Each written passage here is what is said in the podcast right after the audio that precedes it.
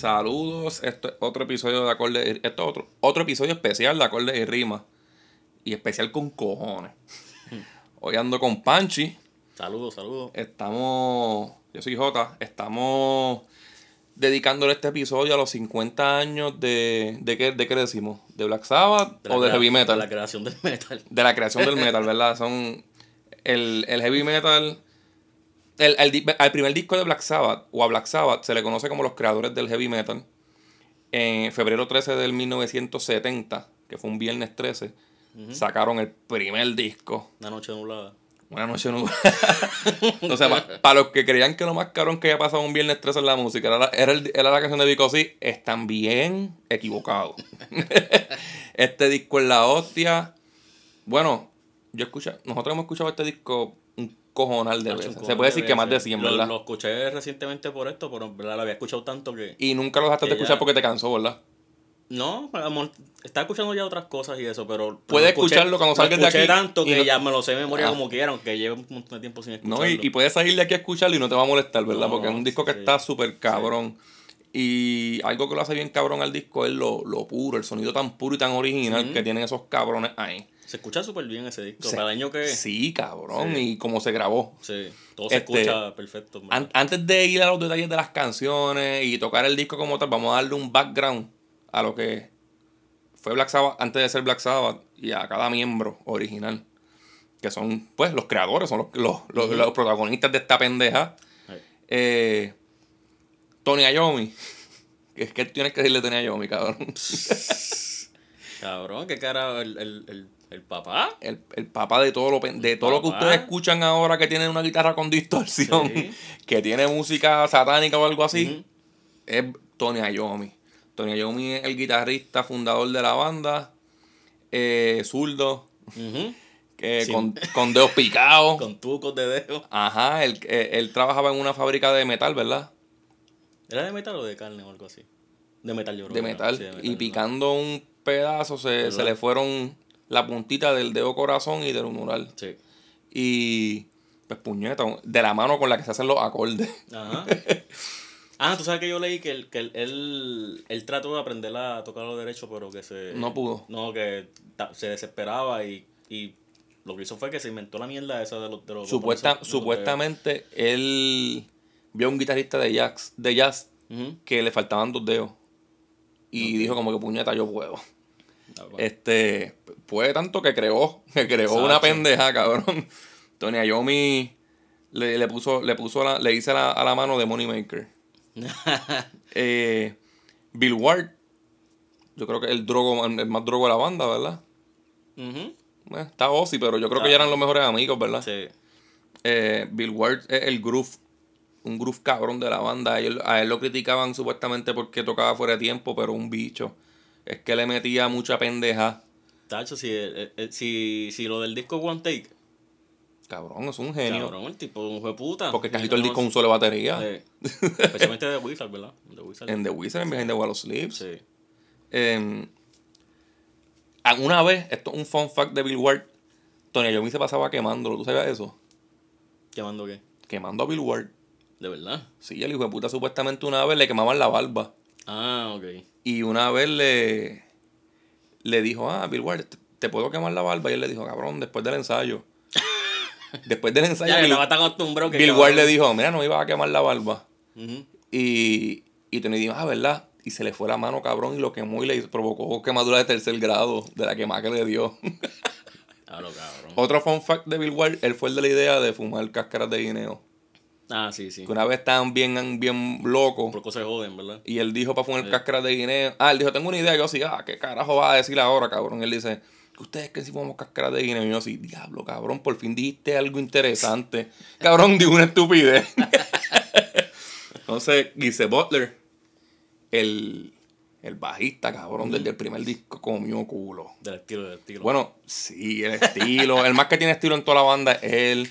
De ahí fue que Cliff Burton se copió el. el- Yo digo que, sí, yo digo que Cliff Burton salió de ahí. Sí. La primera vez que yo escuché un solo de bajo, así fue, fue él. hay, un, hay un track que es un solo de bajo. Hay ritmo, hay distorsión en el bajo. Todo eso, yo, por lo menos yo lo escuché primero de él. y Ozzy Osbourne. Ozzy Osbourne es la voz de lo que de lo que es el heavy metal, de lo que es el doom, de lo que es O sea, es la voz de Black Sabbath, cabrón. Ozzy es la voz de Black Sabbath por, y es el menos que cantó en la historia Sí. de Black, el menos que tú que tiene voz, pero es la voz. Es la voz de Black Sabbath, es la voz del doom. Ahora mismo hay un género que se dedica a imitar el, el stoner es imitar a Black Sabbath con Ozzy. Lo que Black Sabbath hizo en 1970. Ajá, de 1970 al 39, cabrón. Y como dije, en Black Sabbath cantó después Ronnie James Dio, que es una de las voces más putas que yo he escuchado. Cantó Ian Gillan, que es otra de las voces más cabronas que yo he escuchado. Tony Martin. Tony Martin cantaba cabrón. Cantó Glenn Hughes, que también cantaba hijo de puta. Entre par de gente, porque hasta Rojalfo y Ray Gillan cantaron en, en la historia de Black Sí. Sabbath. Pero Ozzy es la voz, cabrón. Ujú. Ozzy es la voz y es la personalidad. Yo digo que, por lo menos yo digo que Dave Mustaine es como que, diablo, que cabrón se ve, pero Ozzy es Ajá. el- el- la personalidad del metal, cabrón. Y se está muriendo.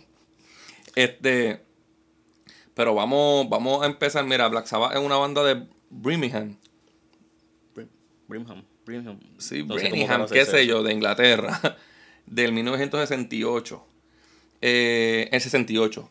Para ese tiempo, Ayomi y Bill Ward tenían un Mythology, es una bandita de ellos dos.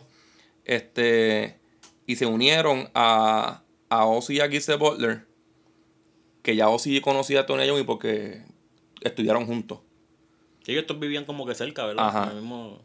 Y ellos tocaban, este, Gise y, y Ozzy tocaban en, en Rare Breed. Ahí se unieron los cuatro por primera vez y, y formaron Polka Talk Blues Band. Yo creo que con dos personas más, ¿verdad? ¿Verdad que Que tocaban piano. En- ellos, ellos eran los miembros clásicos y Jimmy Phillips y un saxofonista que se llamaba Alan Clark decidieron después tumbarle el nombre a Polka Talk. Ok. Nada más. Después de Polka Talk salen de esos dos cabrones y se forma Earth. Ya Earth es Black Sabbath, como quien dice. Sí. Este, Pero tocaba más blues y cosas blues, tenía, ajá, tenía mucho blues. Sí. En, en Earth. Pero son los cuatro miembros de la saga. Sí. Tiraron un demo de tres canciones y por ahí hay cuatro canciones, pero la cuarta es, fake. Sí. Ahí yo creo que dos son originales y una es cover. Ajá, hay un cover y la otra es fake. Sí. Se oyen bien. Sí, A- a mí me gustan. se Eh, Ozzy odiaba el nombre de Earth y jodió con cojones hasta que decidieron ponerle Black Sabbath gracias a una película, ¿verdad? Ya ves que Earth se escucha como que bien hippie, cabrón. Demasiado. Ajá. si, si, si, si hacían esa música con el nombre de Earth, mm, no iban a crear el heavy metal, cabrón. No creo. iban, a, iban a hacer otro Cream o algo así. Sí. Pero Black Sabbath este, fue una película que quise volver fan- eh, fanático bien cabrón del cine de horror. Y él dice, Italiana, ¿verdad? Era. ajá, y él dice que una vez estaba en, caminando y vio que la gente estaba gastando chavos con cojones por ver esas películas. Y de hecho, la película que estaba todo el mundo haciendo la fila bien cabrón era Black Sabbath. Y él dijo, pues que ustedes creen, vamos a hacer música. Si hay películas que dan miedo, vamos a hacer música para dar miedo. Sí, música con, con letra, con lírica Oscura, ¿verdad? Oscura y como de De, ocu- de ocultismo, sí, así sí, de, de- asustarte. Sí. Él se había, comprado, se había acabado de comprar también un libro que era de ocultismo para... Sí. que yo creo que no lo duró mucho, ¿verdad? Pero eso lo hablamos más tarde. Entonces, empiezan a comer culos por ahí. Tocaron en BBC una vez en radio, que fue la primera presentación de ellos, yo creo que fue. Tocaron en IB. Esa era que él sale como con dos micrófonos. Ajá. ¿Verdad? Tocaron en IB, Black Sabbath. Y creo que la otra fue Behind the Wall of Sleeps. No es que tocaron Blues and Shoes. También tocaron Sí, Blue Suede sí. Shoes, Sí. Entonces, nada, lo escucharon y dijeron, a estos hijos de puta hay que grabarlo. Le dieron dos días para grabar. Y Tony yo me dijo, ya lo son un montón.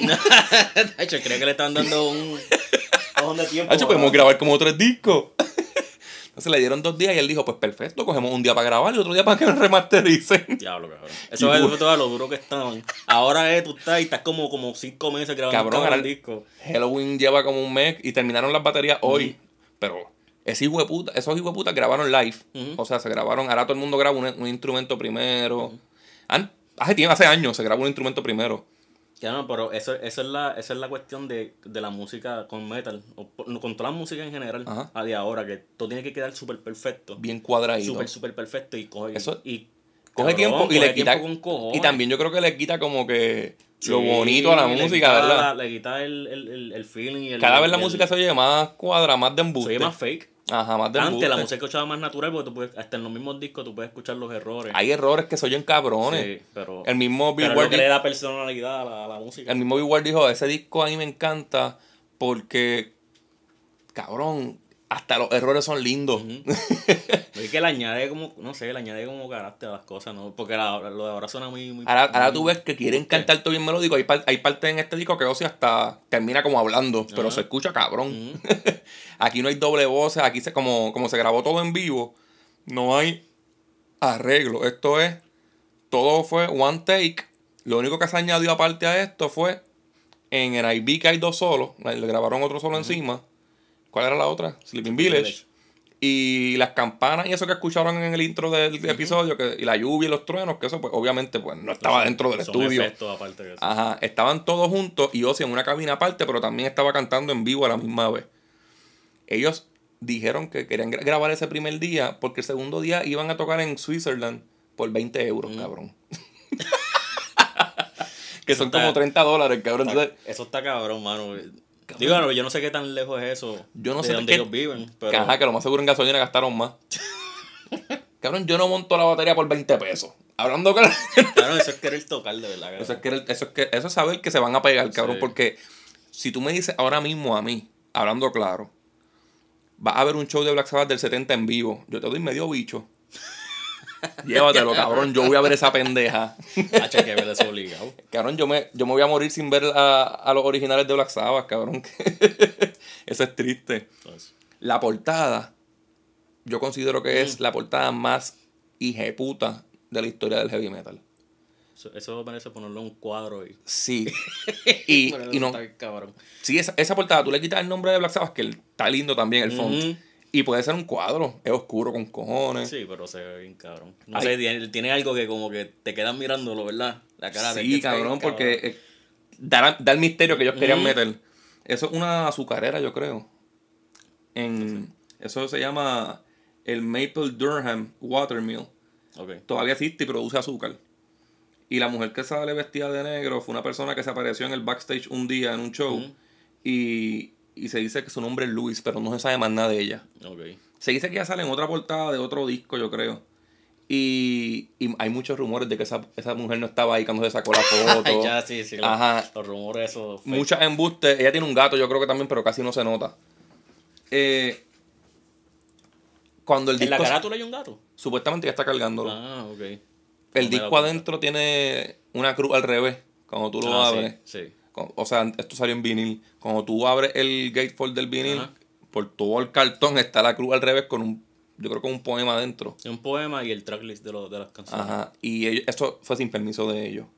Fue que el mismo productor quiso meter lo satánico en ellos y ellos no querían. A protesta de eso fue que ellos empezaron a usar cada uno una cruz. Las cruces, sí. Como que somos cristianos, o sea, no somos satánicos. Sí, porque se le, le está- estaban cogiendo mucho following de, sata, de De ocultismo lo están invitando a y- sectas bien sí, cabrón. sí. y ellos no querían meterse en esa pendeja.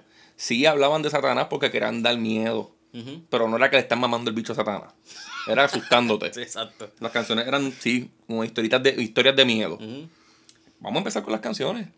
Ah, La primera es Black Sabbath. Black Sabbath. Que hasta el- desde ese día hasta el sol, hasta el sol de hoy la tienen que tocar. La, la han tenido que tocar Ozzy también, la han tenido que tocar que el- en todos sus shows casi. esa, o sea, hay, gen- hay gente que, que le pone el nombre de la banda a las canciones y no pega un carajo. eso pa- para mí esa- siempre, para mí siempre eso ha sido un temor que yo he tenido en el Sí. rock, cabrón, que si hacer una, el- tu canción con el nombre de la banda y que es una mierda de que sea canción. una mierda y no la puedes tocar. Porque a mí la canción Iron Maiden no me gusta, pero es un palo.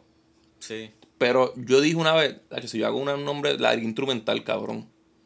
Yo creo que sería lo mejor. sí. ¿Verdad? Cosa Sí. de que, de que la toco cuando me salga los Sí, cojones. lo pueden tocar como de intro un poquito. un llameíto de la canción y ya. Pero cabrón, que te salga bien mierda. No, eso, brega. eso debería ser un buen tema. Buscar todas las bandas que tengan Vamos a hacer eso. Vamos un título de. de- Coming soon, coming Sí. soon. Las canciones de que van con el nombre de la banda y decimos si son buenas o malas. Sí. sí. Vamos a Black Sabbath. Este, la escribieron, todas las canciones las escribieron entre los cuatro, ¿verdad? Más Gise Butler.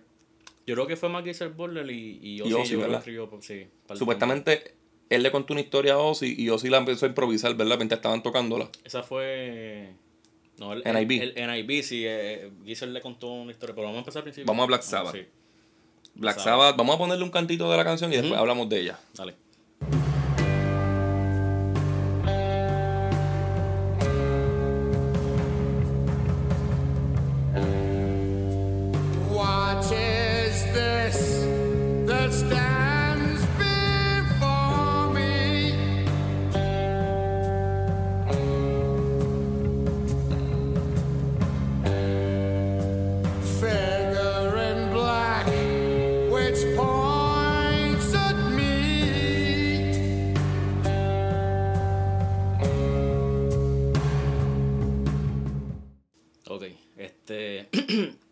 ¿Qué digo primero? ¿La historia de la canción o, o de lo que trata la letra? Este, de lo que trata la letra, vamos a ver de qué trata. Pues esta canción trata de esta persona, el primer verso trata de esta persona que, que básicamente tiene un encuentro con, con Satanás.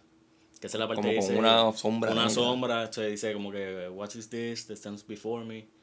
Entonces, ya en el- Y después como que él, él dice como que, figure in black, eh, that points at me. Ajá. Entonces, ya en el segundo verso, eh, Satanás le empieza a leer como los pecados, los deseos, y dice que, que ve las llamas creciendo y creciendo, ¿verdad? Que dice, watch those flames, get higher and higher, Ajá. ¿verdad? Entonces, entonces el protagonista, ahí es que, que Ozzy empieza, oh no, es que le está, le, está le está pidiendo ayuda a Dios, porque Please God help me. que estar embarrado, Saca- cabrón. ajá. ¿verdad? Entonces, en la, por lo menos en la, en, en la canción demo, ¿te acuerdas, verdad? Sí. En la canción demo hay otro verso, antes del último. Sí, después que, después verso. que la maíz se quema, ¿verdad? Sí, y en esa versión cuenta que, que él ve como que niños llorando, llamando por sus madres, no sé, Ajá. que ve a la madre eh, quemándose en las llamas. Eso está bien cabrón. Sí, mano. Que la parte más fuerte de la canción se la quitaron. Se la quitaron. Yo la tengo en el Osman Comet. Sí, entonces dice que Satanás, Satanás lo señala, abre la puerta y básicamente lo empuja al infierno. Ajá. ¿verdad? Pero esa parte en la versión original no está. En la versión del disco no está. La versión original termina con la casa en fuego, ¿verdad? Eh, en el último verso, sí, básicamente él, él le pregunta como que, ah, si este es el final. Ajá. dice, ah, this is the end, my friend, qué sé yo, ¿verdad? This is the Ajá. end, dice, my "This friend". is the end, my friend", Exacto. Entonces, dice que ve a la gente corriendo, que están asustados. Y básicamente es el final de la canción, este, pero que se puede interpretar como que, o el, o sea, si, de, si, si lo está escuchando con el tercer verso ese que no está en la original, es como, pues si el diablo se lo llevó al infierno. Ajá. Y si lo, pero si lo lees sin eso, se, se da a entender como que el- básicamente el diablo está en la tierra haciendo Ajá. esto. Ajá. Este, La historia de la canción. la historia de la canción fue que Ozzy escribió esta canción, Ozzy fue el que escribió. Ajá. Y, y fue por- inspirada por una experiencia que tuvo Giselle Boller. Giselle Boulder. Porque para ese tiempo Él fue el que vio la sombra negra esa. Giselle estaba bien metido En el en ocultismo. la familia del ocultismo. No es que estaba súper metido, pero, Estaba pero le interesaba y tenía cosas. Y tenía cosas. Eso era moda en ese tiempo. El Zeppelin también lo estaba haciendo. Él tenía. Yo no, no sé si era el cuarto o la casa completa, pero lo tenía pintado de negro por dentro. Y tenía cosas y como que este, fotos del diablo y mierda puesta en la pared, Ajá. crucifijos y todo. Entonces, él dice que Ozzy una vez vino y encontró un libro, no sé, no sabe de dónde, pero que encontró un libro. Menos que fue un- una biblioteca. Ajá. Consiguió un libro y supuestamente estaba en latín. Y entonces él lo cogió y se lo dio a Geezer y Geezer lo cogió. Y pues Geezer lo, no sé, como que lo empezó a leer y eso y ya, y lo puso al lado de la cama de él. Me imagino que lo puso en la coqueta, donde sea, ¿verdad? Lo puso ahí y se acostó. Y él dice que en una él se levanta y ahí es donde él ve como La- una la silueta. negra. Si él ve una silueta. Entonces se caga. Entonces cuando él fue a coger el libro y, y o sea, cuando fue a coger el libro y, y miró, pues ya, ya no estaba la figura. Y ahí él dijo como que Bota el libro esa fue la última vez que yo bregué con cosas de ocultismo y mierda. Pintó la casa rosita. Sí, pintó de blanco, Bon White, Bon White. Cabrón, y, y nada, y se lo contó a Ozzy, Ozzy Le gustó con cojones la historia Sí, y hizo una letra. Eso está cabrón. Me cago en la madre. Hacho, eso, cabrón. De- Cabrón, la yo no sé si, si eso es algo que, que, que, que ha pasado de, de tiempo en tiempo. O sea, que son historias que han pasado. Pero yo he escuchado esa historia un cojón de veces, cabrón. Sí. Y no de la sábana más. No, sí. A Led Zeppelin le pasó en el Led Zeppelin 4. Que se, me- que se metieron en la mansión. No, no me acuerdo si en la mansión de, de Jimmy Page. Que yo creo que la mansión de Jimmy Page era de Aleister Crowley, algo así. O, o una casa abandonada, pero pegaron a pasar un pen- una pendeja de cosas. Hay rumores de que supuestamente el intro de rock and roll, que es la batería esa, fue John este, Bohan con el, con el diablo adentro, que eso no fue él tocándolo. Hay rumores de eso, qué sé yo. Pero eso se habla después, que también se le puede dedicar un episodio a ese Ah. disco. Otro fun fact de esta canción, hablando musicalmente de ella, es que el, el acorde o la, la, la nota, la melodía de la que, que lleva la canción, porque casi toda la canción es las mismas tres notas, Sí. este, le decían el trítono del diablo o diablo sin música. Es así como yo lo escucho más, Ajá. Diablo sin música. porque el- la tercera nota esa se supone que no vaya. Como disonante, ¿verdad? Como, sí. Es disonante y en verdad Sí. le queda como que el misterio en la canción. Esa es la que usan en Doom, en Black Metal usan mucho. Ellos, ajá, ellos empezaron con esas también. melores y eso fue lo que, lo que hizo el metal, porque el metal es famoso en eso. Y Y supuestamente eso es hasta medio ilegal. hacer esa mierda. Sí, pero son los, eh, son los metal que son como más oscuros y eso, porque si tú escuchas Power Metal no tiene mucho de esa mierda. No, no, no. El, Y- ajá, el heavy metal este. Es más como Black Metal, Death Metal, el Doom, tienen eso. Esta es la primera. Se reconoce como la primera canción de Doom Metal. Sí. Este es el primer disco de heavy metal claro. y esta es la primera canción de Doom Metal. Pero vamos a The Wizard, que es la segunda. Vamos a escucharla.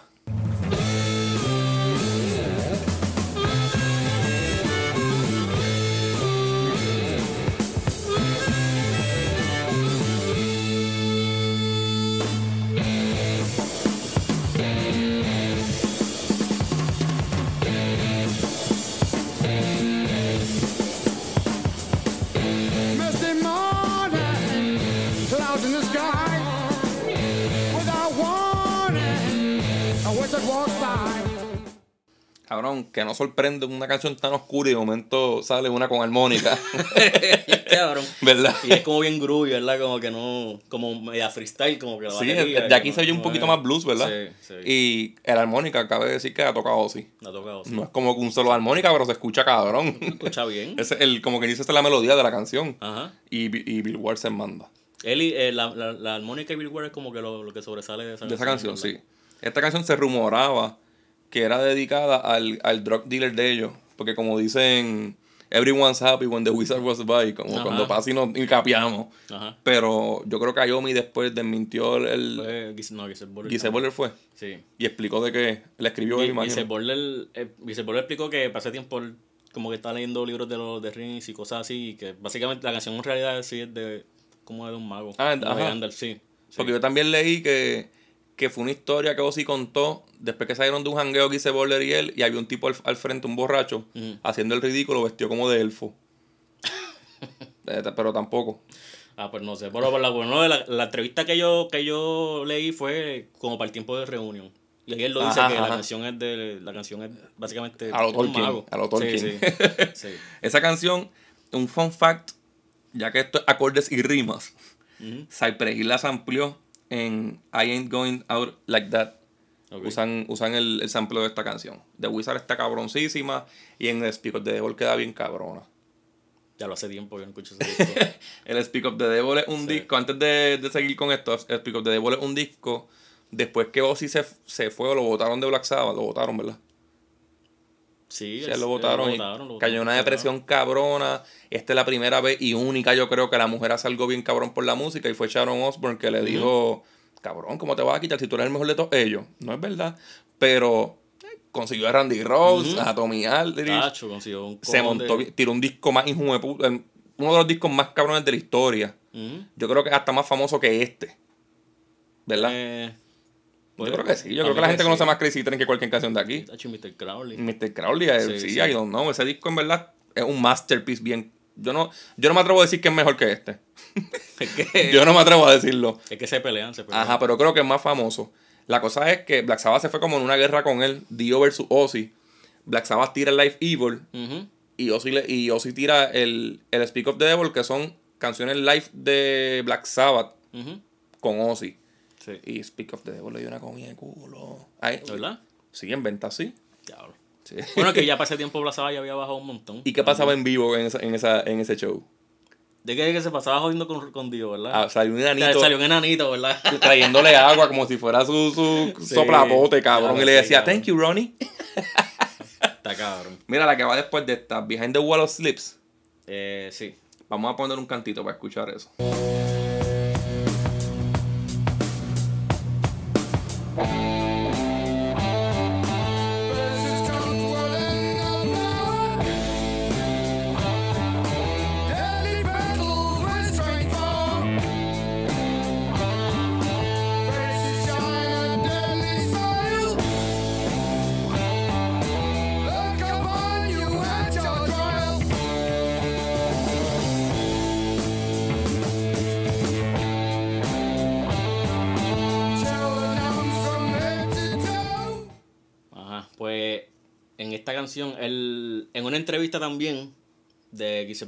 Ajá. él dijo que esta canción se trata de cuando uno muere y explica cómo él siempre ha creído que los sueños te dicen cómo va a ser la muerte o cómo va a ser después que tú te mueres. Ok.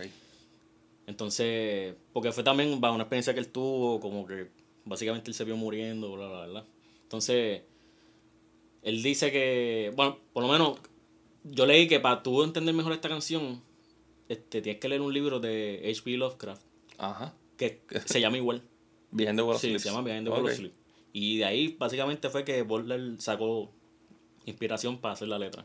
Pero la letra tú la lees y es media... Yo por lo menos no entiendo mucho la letra. Ajá. Es bien como rara de entender. Ujú. So, pero el cuento trata de esta persona que está muriendo y una entidad sobrenatural se comunica a través de él. Eh, y el mensaje de, de la entidad es que en los, rei- en los reinos de los sueños los humanos pueden ver vistas de plano y universos que son desconocidos para las mentes que están despiertas. So, básicamente ellos ven cosas que cuando tú te has visto tú no puedes ver.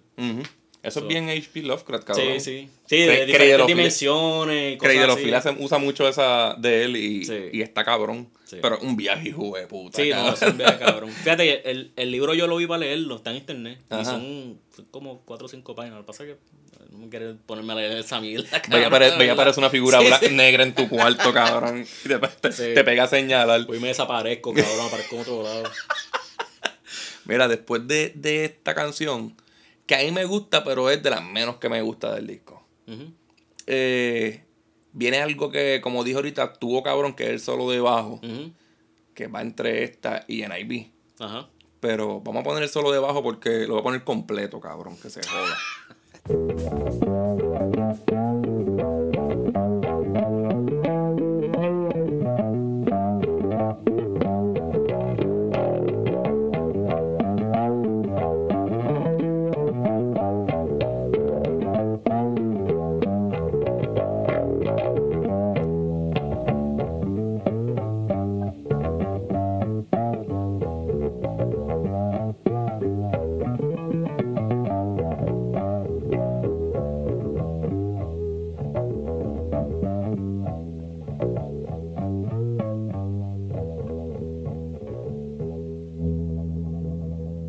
yo no sé si tú te acuerdas, pero lo primero que yo toqué en una tarima fue esto.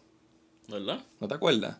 Cuando, cuando yo toqué, la primera vez que yo toqué en vivo fue con Pito, con mi tío, Ajá. con Alwin y con Fontane en la Bairoba 3, Ah, que tocamos sí, sí, sí. Pixels. Yo no estaba, cabrón. ¿Tú no fuiste? No, pero yo sé, yo sé, yo me acuerdo de tú eso. hablabas conmigo. Sí, pero yo no estaba ahí, pero me acuerdo de eso. Pues antes de ese show, eso es un talent show, tocamos Pixels y Deuce de Kiss.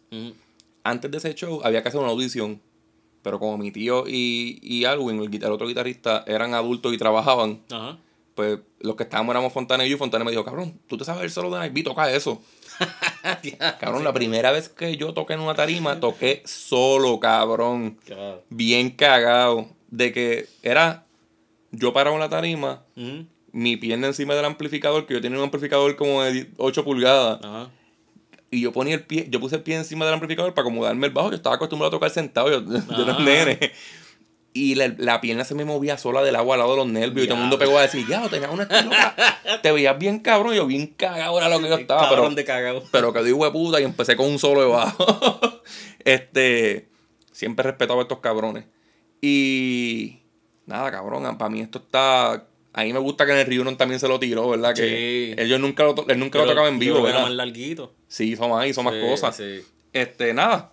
De esto no hay que decir mucho. Fue un solo bajo, el primero del heavy metal. Y el primero de, yo creo que de un montón de años. Es un track de bajo nada más. Sí. Y le da inicio a NIB, que yo creo que es la más, la más famosa de aquí. O la sabes más famosa que esta.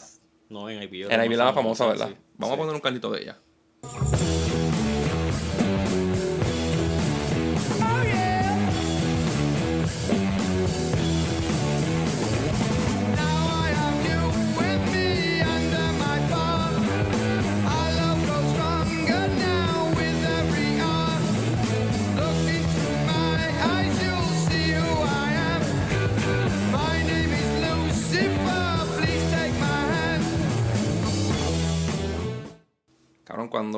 Yo empecé a escuchar Black Sabbath porque para cuando yo era chamaquito y quería que Mm. escuchar cosas bien satánicas y todo lo que era bien malo me gustaba. Ajá, ajá. Esta canción dice My name is Lucifer, please take my hand y para mí eso fue como que Algo bien "Diablo, satánico". Yo necesito este disco en mi casa. Algo bien satánico. Yo necesito que se me aparezcan pendejas en el cuarto y me coman el culo. Yo me acuerdo, eso lo, lo pusieron, mi tío una vez lo puso afuera de la tienda. Y lo me pasó lo mismo con Number of the Beast cuando escuché el 666. Ah, sí, sí. Pero- obviamente, El intro. Salí, Ah. yo me compré el otro día y me compré Life Evil. Y mi tío me dijo, ay, sale, viste, pero no es la original, no es la original. No es igual, no es igual, cabrón. Entonces, os- Dios lo dice como con otra melodía. sí. Y, eh, está cabrón, pero no, no, no. Nah, nah. Eso sí, la risa de Dio en Black Sabbath era más cabrona que la de Ozzy. Después todo el mundo lo hacía. ¿El qué? El, el, la risa esa. Ajá. Porque Anguilón también lo hacía, ¿te acuerdas? ¿Grita? Grita. Y después Ozzy en Reunion lo hizo también. Pero lo hace. sí. Pero, nada, vamos a ver de qué trata esta letra. Eh, pues otra vez, según Giselle Ujú. esta canción se trata, que es algo que tú no te imaginas, según la letra, ¿verdad? Ajá. Pero la letra trata básicamente del diablo enamorándose de una persona, Sí. de un humano. so, sí, para los que creían que la letra era súper satánica, no, no. Es casi romántica. Sí, es un- él, él dice que esto es una canción de romance entre el diablo y una persona. Ujú. Entonces, pues, ok, la canción empieza, ¿verdad? Some people say my love Cannot cannot, be be, true. true. Ajá. Please believe me, my love, and I'll show you. Ajá. ¿Verdad? Entonces, en el segundo verso, dice, you, you are the first to have this love of mine. El primer amor. Forever with me till the end of time. So, él, básicamente le está... El primer amor del diablo. Sí, sí. Entonces, después en el coro dice, Your love for me has just got to be real. Dice, Ujú. Before you know the way, I'm going to feel. So, cabrón, básicamente se está declarando ahí a la persona, cabrón.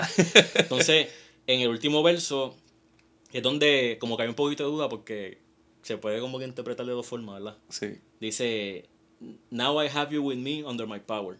¿Verdad? Ajá. Entonces dice, Our love grows stronger now with every hour. Look into my eyes.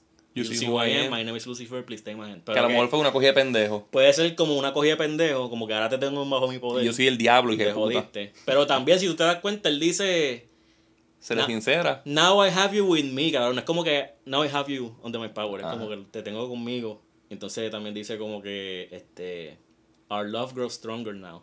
With every hour. Como que no sé, entonces le dice, le dice como que please take my hand, como que por favor coge mi mano. O sea, que te puede coger de dos formas, como que lo- o lo cogió de pendejo, como todo el mundo dice que Ah. el diablo básicamente Sí, te cogió de pendejo. Se, Sí. se te vistió de algo bien lindo para Sí. decirte al final que era el diablo después que te enamoró. pues en verdad Te enamoró. pasó. Sí. Y la canción, yo creo que es la más que me gusta del disco. sí. Anaí está súper cabrona. Hacho, el coro está bien. el- me encanta el. Y el solo, el- el Your love for me. Sí, la parte, la parte suave, que se oye romántica. Sí. Y el solo está bien hijo de puta. solo. En esta es una de las canciones que se meten dos solos. Sí, ¿verdad? sí. Hay sí. dos solos a la vez y eso queda cabrón porque Hay uno que, se, que es como que el más que se escucha, que es como que el principal. cuando él toca en vivo, él toca de los dos. Él, él, toca, toca él toca como una versión que es casi. De una- un- como cosita de los dos. ¿Verdad? Sí. Y, y en vivo queda bien cabrón. este, vamos para el cover. En este disco hay un cover. Yo pienso. Vamos a ponerla, vamos a ponerla. Se llama Evil Woman.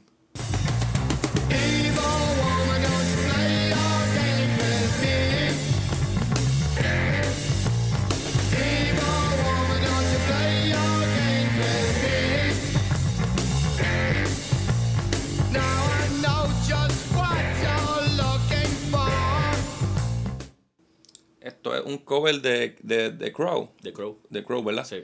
Eh, Una banda americana. yo pienso que es lo más flojito que tiene el disco. Ujú. Y lo, buena. y lo más cabrón fue que ellos lo usaron como para presentarse, ¿verdad? Esa fue la primera canción que ellos dieron en un single. Eh, sí, esa. Esa fue el single de. de acá, de Estados Unidos. El single de Estados Entonces la Unidos. cosa fue que como que no y, tuvo el, y el B-side era Wicked World. y no tuvo tanta aceptación y yo creo que también es el single de Paranoid. Cuando tiran Paranoid en, Mm. de- en el otro, ese es el otro disco que viene Es el, después. el mismo año. Ajá, son seis Sí, meses o siete meses de sí, diferencia. Este ponen otra vez y volumen de single, cabrón. Pues, La canción es buena, sí. pero es, lo- es la más floja del disco. Y es un cover. Sí, es un cover. Este, ¿Tienes que hablar de la letra o no? Ah, la canción trata de una mujer que es infiel, verdad. Si tú lees la letra es algo bien... Una mujer mala, bien ¿verdad? straightforward la canción, sí, como que... ella- Hay una parte que como que el- la, la tipa le quiere como que achacar nene Ajá. de él a él, de ella a él. Eh, eh, en verdad no hay mucho... Podemos, que- ir a, podemos ir a Sleeping Village. Sí, sí. Sleeping Village está bien cabrona. Sí. Sleeping Village yo creo que también es otra canción bastante de Doom. Aquí se usan guitarras acústicas, ¿verdad? Esto es Sí. una guitarra acústica. Sí. Vamos a poner ese intro bien bonito.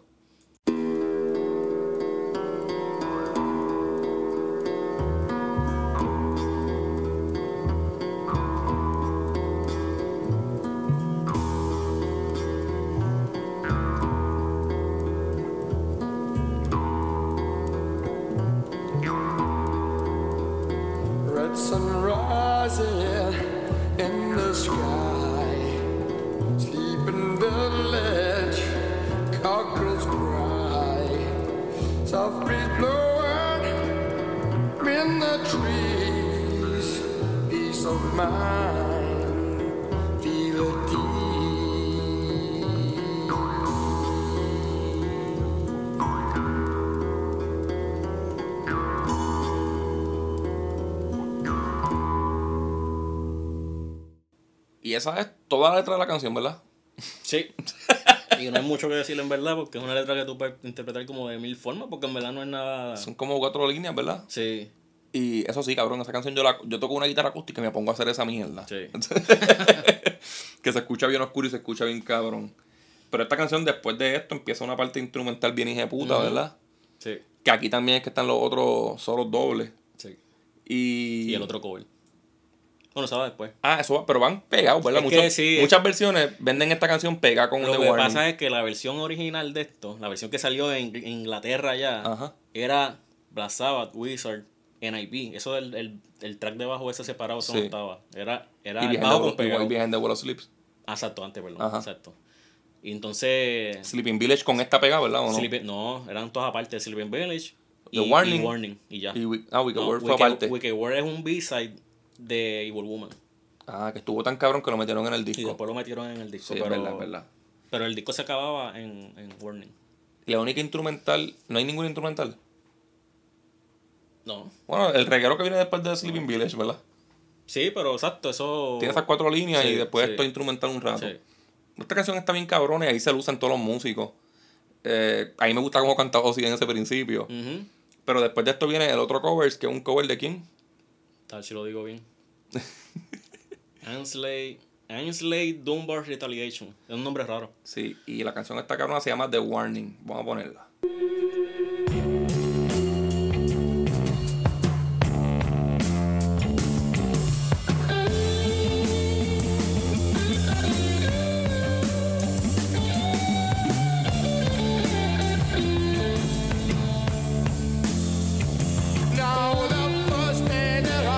Ya, I was looking in the sky when the sun turned all a blur and the thundercloud drove by. The sea began to shiver and the wind began. Pues, como ya dijimos, esta canción es un cover. Ujú. Me vienen a enterar los otros días que esto era un cover. Yo también, cabrón. Tú me dijiste que era un sí, cover. Sí, Eh, la, la original se oye casi igual, como más bluesy, porque es más vieja también. Pero. En, ah, esta, en este es que Ozzy confunde la letra. Sí, pero bueno, la canción trata de este tipo que está chulo de una tipa, ¿verdad? y, y, y quiere estar con esta mujer, a pesar de todas las señales De que, que, no le debería dicen que estar. no debería estar con esa Ah. mujer. Entonces, el primer verso es explicando cómo señales a su alrededor le decían que, que no debería estar con esta mujer. Después, en, el, en un sueño, este es el segundo, el segundo verso. En un sueño también ve como que señales y ve a la tipa con otro tipo. ¿Verdad? Ok. Pero ya en el tercero, eh, en el tercero ya él está con la tipa. So, llegó a estar con la tipa. Pero la tipa coge y lo deja porque no lo quiere. Ah. So, so, este, en Gold of, eh, Atmosphere tiene, en Gold of Ugly tiene una letra que es así, que él hablando como que de la tipa que le gusta, pero habla todo lo malo que ella tiene. Y al último le dice, te voy a dar una idea, tatúate en la frente un warning. Just warning, para que sepan que eres un hijo de puta. Sí. Pues, así es la canción. Ajá. Entonces, un dato curioso de esta canción Ajá. es que Ozzy canta el verso, el, el coro mal. Dice otra cosa. El, Ozzy dice, I was born without you, baby. Como que yo nací sin ti, bebé, ¿verdad? Ajá. Que A lo mejor le puedes conseguir sentido. pero no hace mucho sentido. Pero la forma original de la canción es I was warned about you, baby. So, Ajá. me avisaron de ti, Ajá. me, me precaví. sí, fue que él no entendió la I letra. was warned you. Pero que esa, el, la canción original, si no me equivoco, no es una versión de estudio. La canción es una versión en vivo. No hay, no hay No hay versión versión de estudio. estudio Ok. de la canción y no hay letra. Ajá, So, me es lo que imagino, sí. escuchaba, eso fue lo que Ozzy cantó. Ujú. Pero que No hace sentido un como carajo, quiera, cabrón. cabrón, hace mucho más sentido I was warned. Cabrón, ¿Verdad? eso, eso fue lo rápido que grabaron esa mierda. Sí. Que no tuvieron ni que... Que nadie se dio cuenta. Que a lo mejor ellos entendían, a lo mejor los demás sabían que cómo era la letra, pero no entendían a Ozzy diciendo el disparate. Sí. Esta, esta canción tiene también mucha instrumentación, ¿verdad? Sí, o sea, tiene una parte a la mitad que es... Es un de llameo de sí, Tony Iommi sí. bien hijo de puta. Sí. Y yo me acuerdo Como cuando... bien frántico, bien rápido. Ajá. Cuando nosotros nos dedicábamos a la piratería, ¿te acuerdas? En Audio Galaxy, en, en, Diablo, en cabrón. que Sí. bajamos como 600 Los- los 666 bullets. bullets de Black Sabbath y ellos, ellos la tocaban en vivo. Cada vez era más larga, pero cada vez estaba más cabrona. Tengo como 20 burles de brazada de, de, de cada año. Y todos se escuchaban bien, ¿verdad? Sí, mano. Todos se escuchaban Sí. bien. Y, y esta canción, ahí Tony Iommi demuestra que le gusta el blues con cojones y que estaba rápido también. le mete, le mete el Sí, sí. Entonces, yo creo que fue perfecto poner esta canción antes de Wicked World. Mm. Bueno, esa canción no estaba. Porque bueno, Ah, verdad, Wicked World no estaba, pero Sí, que quedó después. perfecto añadirle y que quede O sea, si tú después. compras el LP, el, el first pressing del LP, no tiene Wicked World, sí. Yo quisiera tener eso, Se ve bien cabrón, yo lo he visto y cuesta un par de pesos. un huevo. Sí. Pero vamos a poner Wicked World.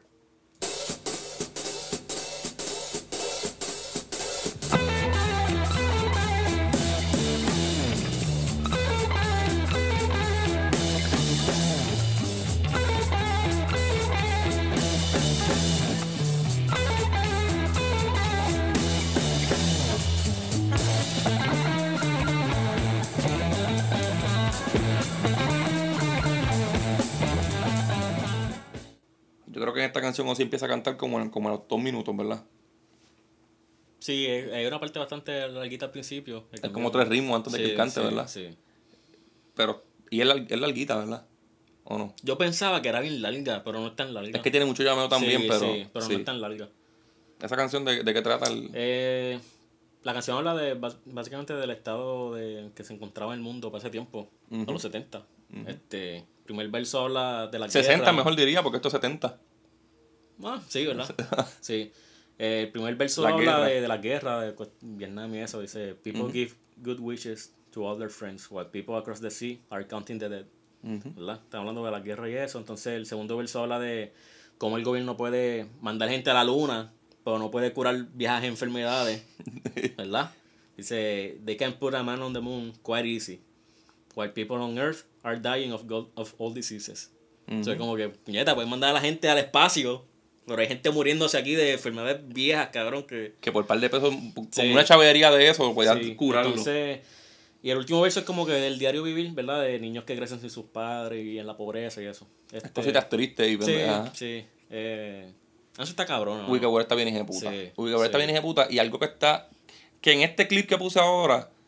Está en todo el disco. Es que nunca tú vas a escuchar una parte de este disco que el bajo se coma la mierda. Hacho, ahí donde más hizo el y en, y en, y en.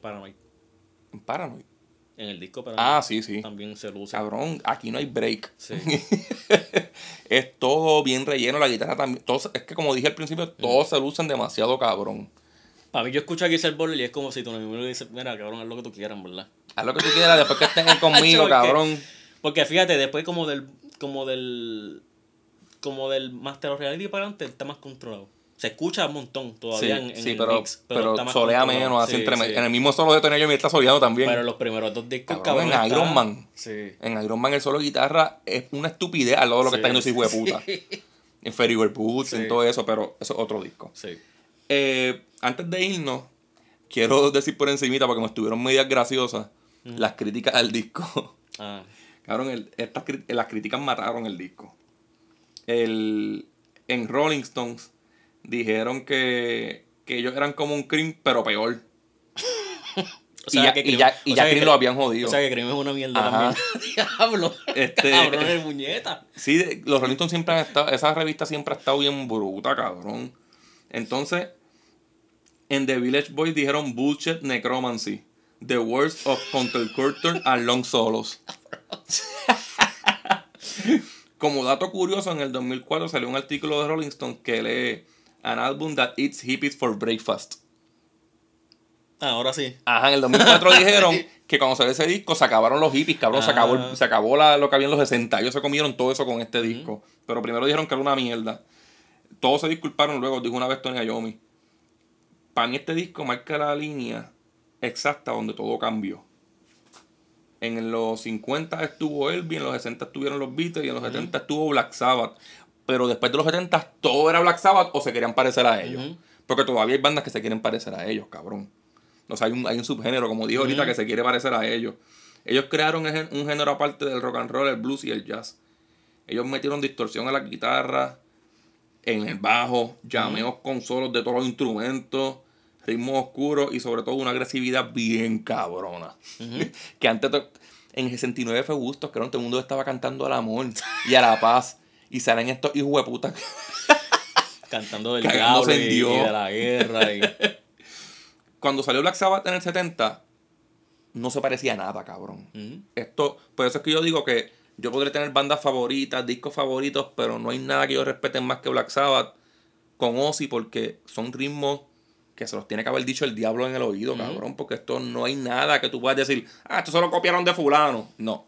Siempre hay un cabrón que encuentra algo de que. No, no, esta, esta banda antes de Black Sabbath sonaba Doom. Sí, cabrón. No, cabrón. no cabrón. estar inventando. No hay cabrón. break. Esto es, cabrón, el blueprint Sí, del heavy sí. metal. Y, pues, ya que terminamos con el disco, vamos a dar como que una, cabrón, en septiembre.